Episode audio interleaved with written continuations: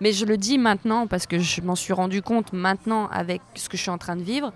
c'est que c'était facile pour moi de me cacher derrière des, aventures comme ça conceptuelles. Parce que j'avais pas les épaules, peut-être pas la fibre, le truc de défendre quelque chose en tant que soliste à l'époque. Euh, je, je crois que c'était facile et j'aimais bien ça aussi, il faut pas se le cacher, mais c'était aussi facile pour moi de me cacher derrière une troupe parce que je me disais que si le spectacle, si le projet ne fonctionnait pas, c'est pas moi qui prends, c'est le spectacle, tu vois, c'est la troupe quoi. Aujourd'hui, j'assume d'être au devant, d'être vraiment dans la lumière, de, de- de- de garder mon propre style, d'être soliste en fait, et de prendre euh, tout ce que ce métier euh, m'apporte, le bon comme le mauvais, euh, la lumière comme l'ombre, les critiques comme les, les ondes positives. Je suis prête à assumer ça en tout cas. Parce que,